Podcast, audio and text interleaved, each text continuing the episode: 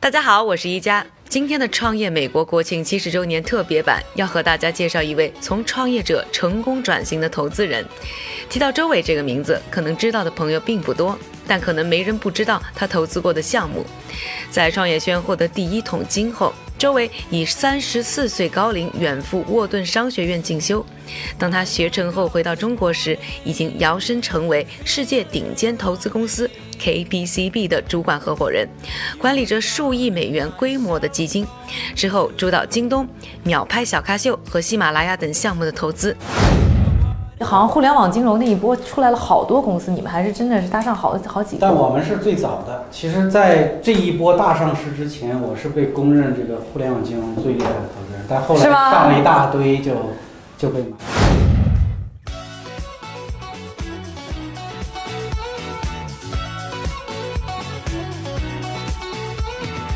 在投资圈摸爬滚打十年后，二零一七年，他决定出来单干，和团队建立了更适合中国投资土壤的本土基金品牌——创世伙伴资本，用中国式的策略陪伴中国的创新企业成长。今天的节目，我们就和创世伙伴资本的创始人周伟一起聊聊他的成长轨迹和投资理念。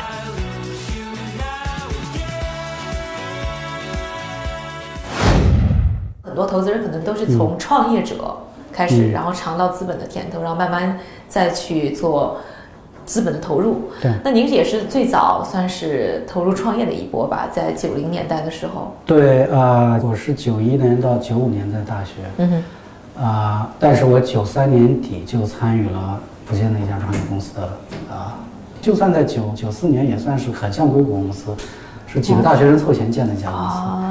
然后大家都是晚上在一起，对，都平均年龄二十六七岁。然后大家白天忙一起忙，忙完了晚上一起出去吃夜宵，吃完夜宵在地上打个地铺，大家一家一地铺睡觉，早上起来又开始一起干活，就很像硅谷硅谷的创业公司。那公司发展的很快。那这样我在我四年级的时候就已经公司就已经配了手机，那时候最大那种摩托罗拉大不大，三万多一台。然后呢，回学校的时候，这个是。包挎的背包里戳了一个电线，很拽的。那个时候很有面儿的啊。对啊，对啊，对啊。到毕业的时候，其实分配的工作，我一看，哎呀，这个广东的一个啊国营的无线电公司，跟那个领导见完面以后，觉得实在是太老气横秋了。所以我最后就，其实，在我们学校里，可能我是当时很有名，因为我可能是唯一一个明明有了很好的国营单位的工作。而且对方为了让我去，还答应把我太太也请过去，一家两口都对，他愿意两个都要，但我最后还是去了。我去了民营企业，而且是个福建的创业企业，所有人都觉得你是疯了，但但我觉得是很有意思，真的很有意思。嗯，叫什么名字？很好奇。福建实达啊，实达，后来人家叫实达实达电脑。嗯，那时候我们主要做金融支付的相关的硬件、软件和清算系统。啊，非常盈利啊！中国的第一台 POS 机其实主板就是我设计。以前国外的 POS 在中国一台卖三万多块钱，那我们的出来以后就变成六千块钱。哇！所以呃，我九五年才毕业，九六年六月份我就到我们的湖南分公司当总经理了。然后呢，那年我们我湖南做的特别好，大概完成了公司一半的这个金融机具的销售额。所以九七年我就回整个西南分公司当总经理。九八年我去当整个中国西部的总经理，当年我都是属于我们公司去招大学生的时候的一个忽悠的标志，因为那个时候大家还是不愿意加入，就算你上市也是个民营企业，对吧？嗯，基本上大家说，你看周伟，对吧？大学毕业才三年，已经是我们半个中国归他管了，啊，整个西部九个省全是我管。这家公司其实我我非常喜欢这家公司，我九三年底加入，九九四年开始设计 POS，我们九九六年七月份就上市了。你看发展多快啊！很快啊！我我据我所知，我们很有可能是中国第一家上市的纯民营企业。之前所有上市公司应该都有一些国有股份。现在是个上市公司，六零零七三四。所以有了第一次参与一个创业公司，那后来是什么时候又开始想到说我自己也想当老板？大概零二年的样子。你知道那个时代的 IT 企业就非常硬件驱动的嘛？嗯。嗯，我们当时觉得无线支付应该要开始。其实九九年在我们带领下就做了第一个，有点像 Square 的那个无线支付的手机，是在手机摩托罗拉手机电池壳上做一个刷卡槽，嗯，刷。所以到零二年，二零零二年，我们觉得应该无线支付要开始了。但是我们整个公司当时的战略那么集中在硬件上，其实现在可以应该更多往软件啊，对，往这个服务上走，所以观念不太一样。后来我就在上海做了一家做无线支付的公司，啊，做了三年卖掉，啊，卖的还算是很成功。在哪一年？二零零四。零五年05卖掉年的。对，实际上我是零五年来沃顿读书，那第一年里，每周我还要跟律师通电话，因为交易还没完成嘛，都在做。可以透露卖了多少钱吗？啊，我作为大股东拿走，肯定那个时候拿了大几千万吧。嗯，啊，在那个年代，人民币。嗯，那也那也是很大一笔财富零五富。年大几千万，应该算是你当时在北京买房子，一平米才七千块钱，可很大的一笔惜没有都拿去买房子。那你当年应该算是已经财富自由了。嗯，是。其实我们嗯、公司上市过后没几年，我就应该算比较自由了。嗯哼。那后来来美国之前，啊，在那个时候标准来看，肯定是财务自由了。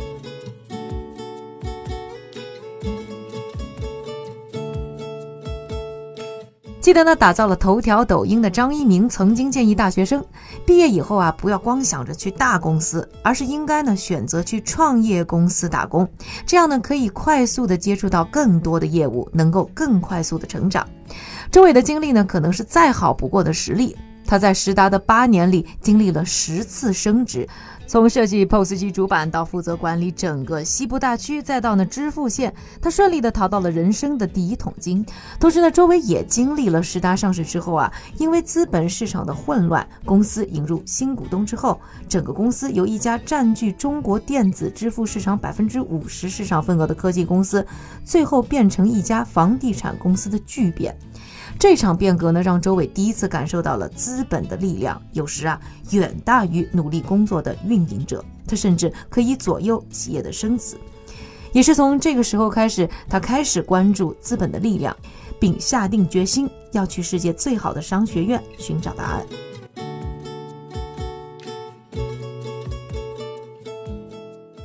三十四岁来沃顿上商学院，当时算是一个大龄学生。对，那你觉得为什么在已经人生比较成功的一个节点，要选择再去进行一轮教育？我觉得几个原因吧。来，第一呢，啊、这个我还是比较可能，呃，商人气少一些吧，在我们同行里面，呃，总想体验一下这种生活。第二呢，就是想换轨道了，想走专业路线。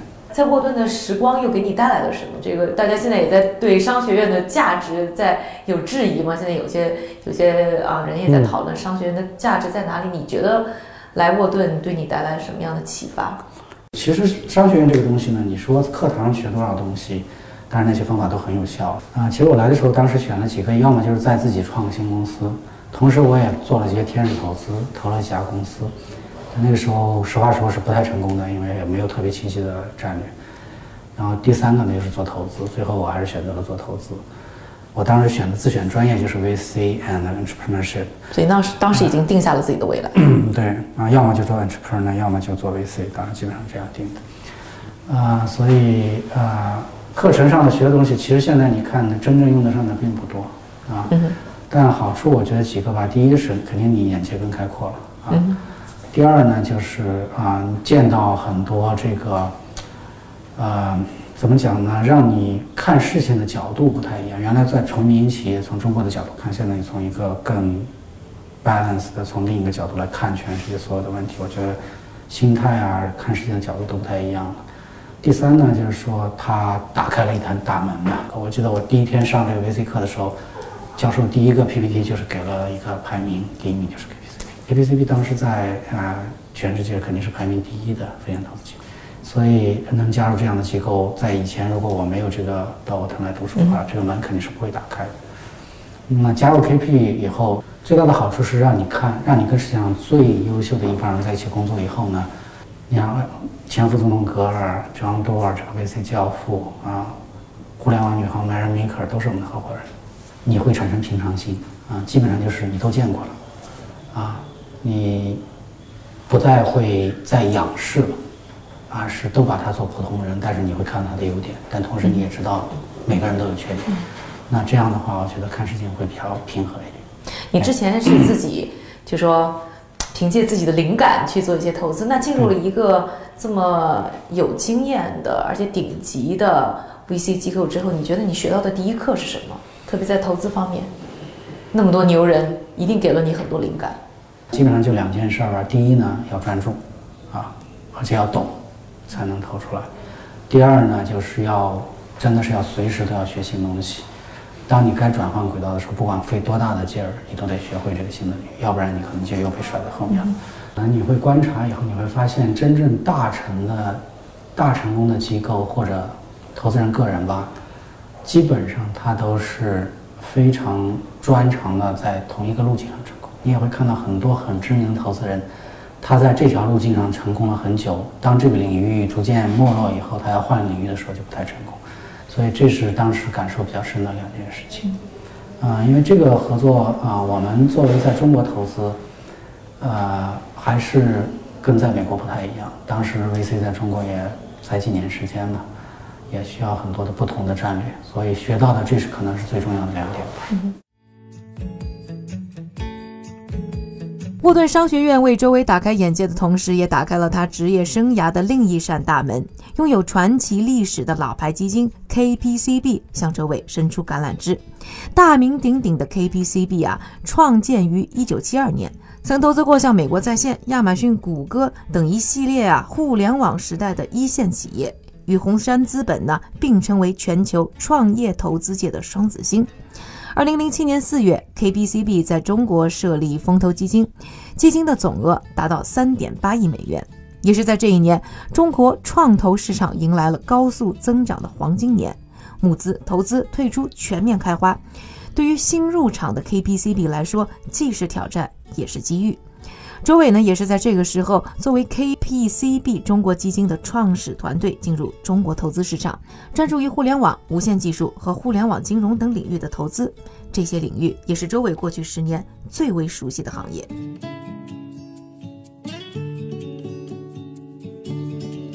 进了 KPCB 以后，你是帮他们做在中国的一些投资项目的投资，对。那那个时候也算是就是中国整个互联网，特别是移动开始慢慢兴起，算是非常好的一个时代。嗯，对，嗯，稍微晚了一点点。嗯，其实中国最好的时间做投资，在那个阶段应该是零五年，因为那个时候中国本土出了一大批的基金，像启明啊、北极光啊，都是在那个时候创建。红杉也是那年进的。同时那一年有，后来有一一年、一二年那以后上市的大量的公司，都是零五年创建拿的 A 轮投资。非常有趣，所以创创业和投资这个东西，这个周期性很明显。嗯，啊，所以我们呢就稍微晚了一点。我们零七年进中国以后，那一批的好公司基本上都进入到 C 轮。嗯，那我们是坚持投早期的，所以很多是错过的。嗯，但不管怎么样，相对来说那个时间点还是不错的。对。但那个时候很快就进入到 二零零八，就是金融危机的时候。对。那美国的金融危机有那时候影响到你们整个 VC？影响很大。零八年下半年到零九年上半年。呃，中国的创业公司很多都是半价融资，都融不到优秀的企业。你今天是耳熟能详的什么五八同城啊，去哪儿啊？你包括京东，京东一直有这个故事，这个刘强东的这个白头发，就是在零八年融资怎么都融不到，然后就一夜白头了。那一年对很多这个创业公司是非常煎熬的啊。这对你们是不是就是一个机会呢？对我们应该是个机会啊，应该是个机会。你是在那个年代遇到京东的吗？对，我是零八年上半年跟京东谈的。当时你怎么就看中了？你觉得？嗯，首先几几个朴素的观点啊，KPCB 在美国最早投资了亚马逊，所以对电商我们是比较理解的。然后我们相信中国至少会出现一个亚马逊一样的公司啊。对这个领域的创业者应该是什么样的？我心里是有一个谱，就是说当时大部分的创业者都是啊纯互联网出身的。那我个人就不太认同，因为电商我们你一定要看它本质就是零售，本质是零售的话是一个很苦的事情，它的毛利是很薄的，所以对这个团队的要求是必须要精耕细作，对供应链这些东西是就是非常卷起袖子干活的团队才行。在大部分都是这种纯互联网创业者从线上往那儿走，我们认认为他缺很多零售的经验以及卷起袖子干活的能力。那刘强东这个团队，我觉得两边 combine 是比较这个啊 balance。嗯。第二呢，也是很巧，京东那个时候的 CFO 或者叫 Finance VP 是原来我实达的同事，啊，我对他也很信任，那我当然也会问他一些问题，那他的回答他也不会骗我，所以我对这个公司信任信心是比较足的。那也算是非常成功啊。后来京东也是越走越好。不过呢，京东是近期也是在物流啊，包括它人员上面是有一些风波。那你怎么看它的未来呢？其实现在中国面临一个拐点，从过去二十年的野蛮成长，一定要成为一个精细化运作的时代。所以每家公司现在其实都在做人员优化来面对这个挑战，不管阿里、腾讯，对吧？包括京东，嗯啊，所以我觉得这是一个必然的必然的过程啊，很自然。未来我觉得它的优势是很明显的，啊，就阿里在 C to C 或者小小 B to C 上做的是很成功的，淘宝对吧？这个是没有谁能撼动的。但在真正的 B to C 业务上，应该京东是做的最成功的，而且它的整个护城河还是蛮高的。你包括它的这个服务体系啊，做的应该是比较真的很好，而且它已经树立起上面都是正品的这个啊印象了。这个对真正注重品质、注重服务的用户来说是不二之选吧。嗯。啊，所以现在虽然包括拼多多涨得很快，但对他来说，我觉得暂时还是构不成威胁。嗯。但是拼多多什么的可能跟淘宝的这个竞争会更可能会更直接。对。那在 KPCB 大概有十年的时间，十一年，整整十年。十年。那这十年当中，你看京东算是一个一个小的 milestone。嗯。那这个几波后面又抓住了像互联网金融啊等等一些机会。你觉得你回过头来看这十年，你觉得有几站是你自己特别骄傲的？在做 VC 的前三年，还是有点懵懵懂懂的啊。投互联网金融，我投的很早。呃，原因很简单，因为我十之前的十一年创业都是在金融支付方面，所以我对这个领域很熟。零七年我投的第一家公司是做信用的，信用体系的，因为做了十几年金融支付，我知道信用体系在中国是太，跟美国比，尤其我在美国待了两年以后，你发现差距太大了。啊，然后互联网金融也是，这都是我因为过去的工作经历给我带来很多视角啊，会进入投资。啊，这是另外一个电商，刚才已经说过了。社交，社交我投的几家公司也都很成功，像碰碰，嗯，啊，这个还有探探，探探是去年年初被陌陌收购了，投了两年的时间就就有十多倍的回报啊，现金收购，啊，做的也挺好的。然后大数据领域，对吧？有好几家优秀企业。然后还有像网络安全，叫启明星辰啊，那是我第一家上市的公司，应该是第一个 milestone，二零一五年上市的，啊，京东是一一年吧，一二年，一二年上的。最近我们去年还上市一家公司叫玩咖，在香港上的，啊，所以我们投的 billion dollar 公司，我投我经手投出来的应该有十家了，大概我一共投了三十多家公司，就是比例还是相当高，就三分之一成了独角兽。对。但蛮遗憾的，就是有几个很大的项目错过了。你看，像京东，其实我是签了三轮的这个 term sheet，但只有第三次我们才批准了投资，这个过程蛮漫长的。然后像快滴，就是现在的一半的滴滴，第一轮我们签了 term sheet，大概跟阿里一起投，也是没有获得批准，这个也蛮遗憾的。啊，这个是可能最大的措施吧。但不管怎么样，我们觉得，嗯，在中国十年，我们啊还是用，因为我们投资的金额比较少，啊，在中国 deploy 钱比较少，然后像这个，啊，这么少的资源情况下，投出这么多的这样的公司，而且我们基本上都是 A 轮进去的，绝大部分，像互联网金融的公司，每一家都是 A 轮，啊，啊，而且大部分是 A 轮的独家投资人，嗯。啊，所以我们还是觉得蛮自豪的。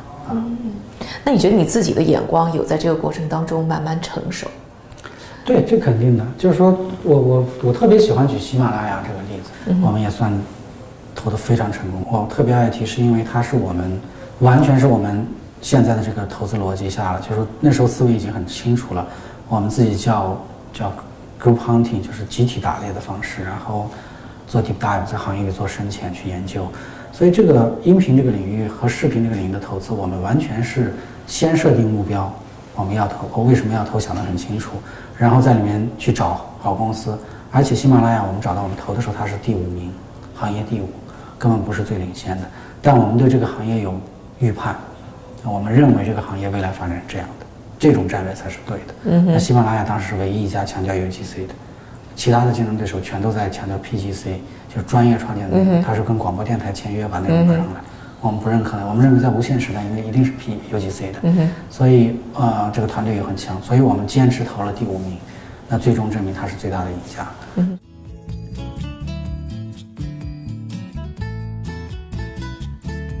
在 KPCB 的十年，周伟发现投资的大多数公司啊，都是在照搬美国模式。但其实他并不认为啊，copy 美国的方式会一直行得通。最终呢，中国的问题还是要用中国的模式来解决。当周伟看到本土创新的冒头，他就和他的团队下定决心要创建完全中国本土决策的基金品牌。创始伙伴资本的英文名是 China Creation Ventures。也代表了周伟和他的团队对本土创新下一个十年的看好。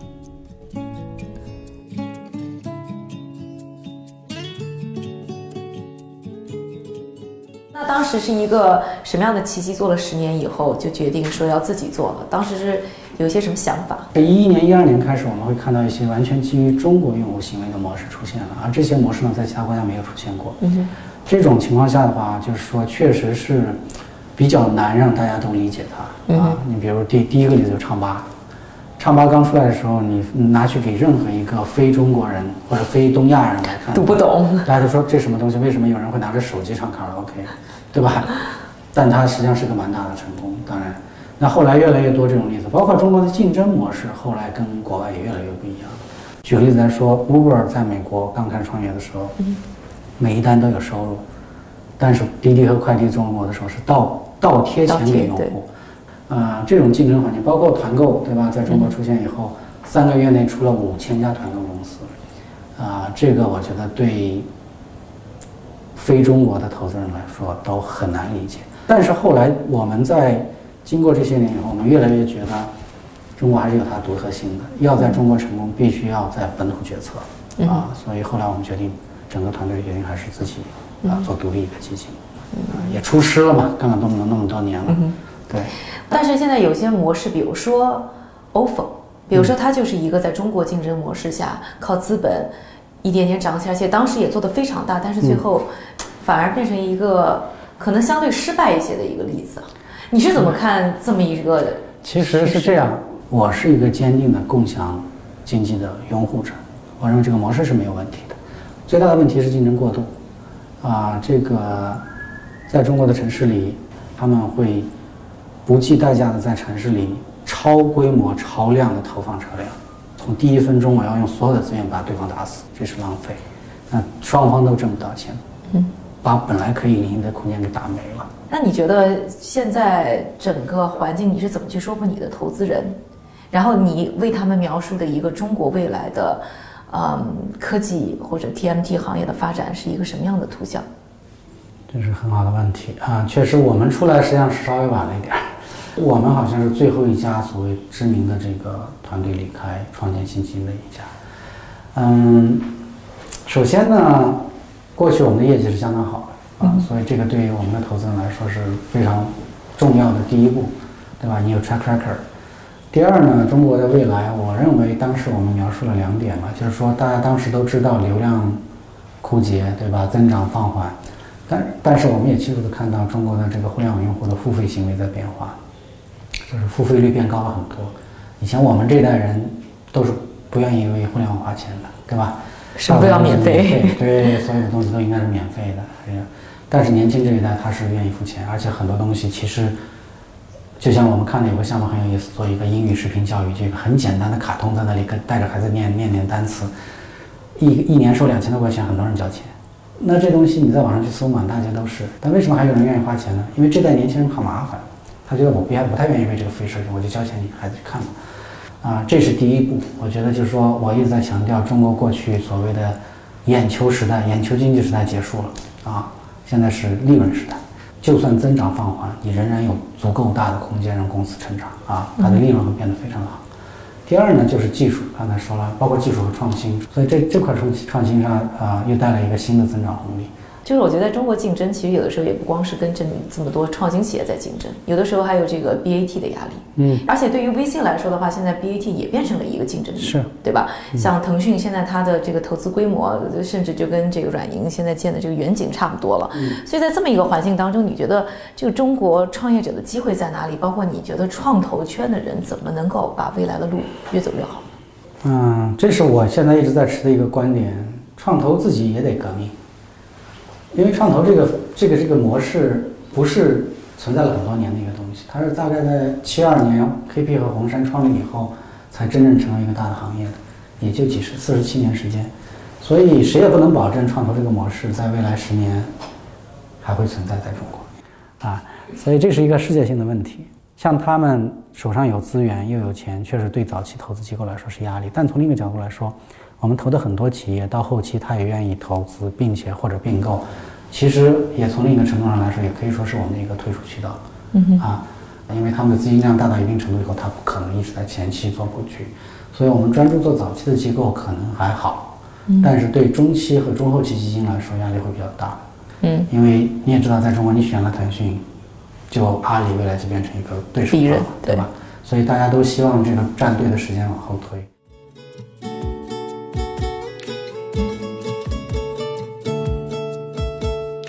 现在中国的投资市场已经是一片红海。去年资本寒冬的到来，新政策的出台，很多投资机构的日子其实都不好过。从顶尖投资机构走出来的周伟和他的团队，试图能以最快的速度重返顶级基金的位置，面前的阻力可想而知。而相比 KPCB 的时代，现在周伟的工作量也大了许多，除了投资，还要考虑如何培养新人、降低沟通成本等等细节。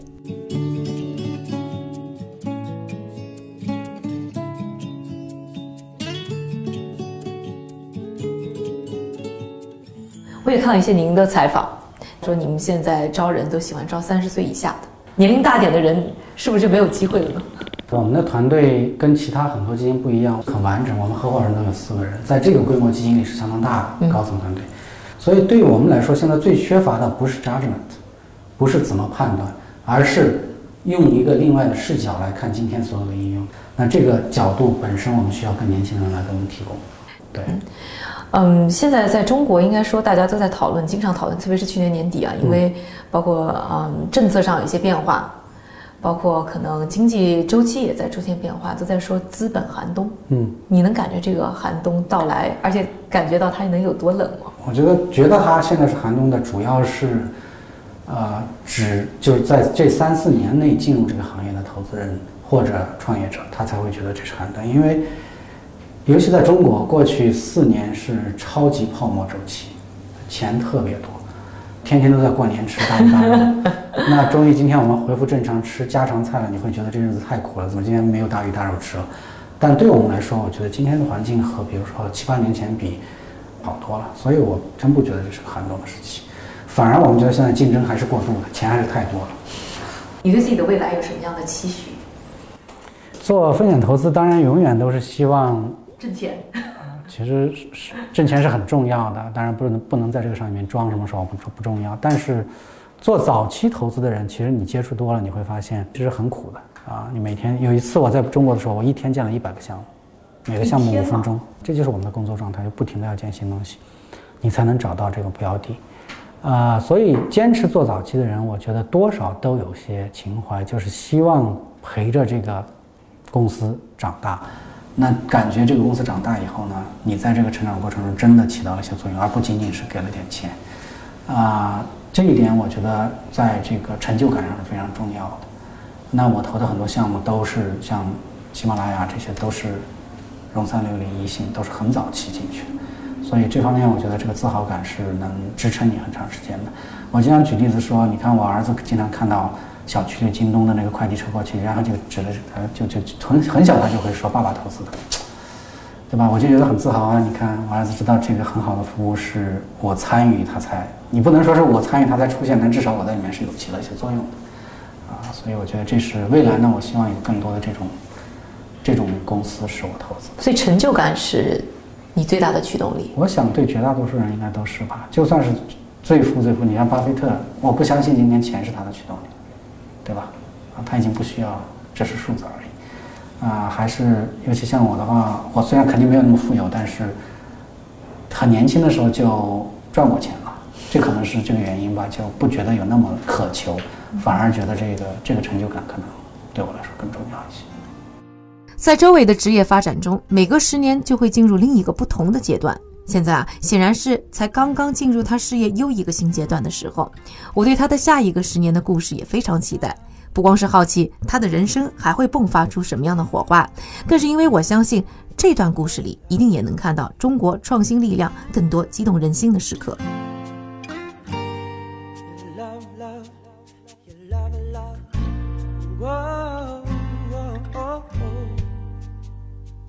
微博、微信关注三城星球，还有更多幕后花絮、精彩故事以及不定期的抽奖活动。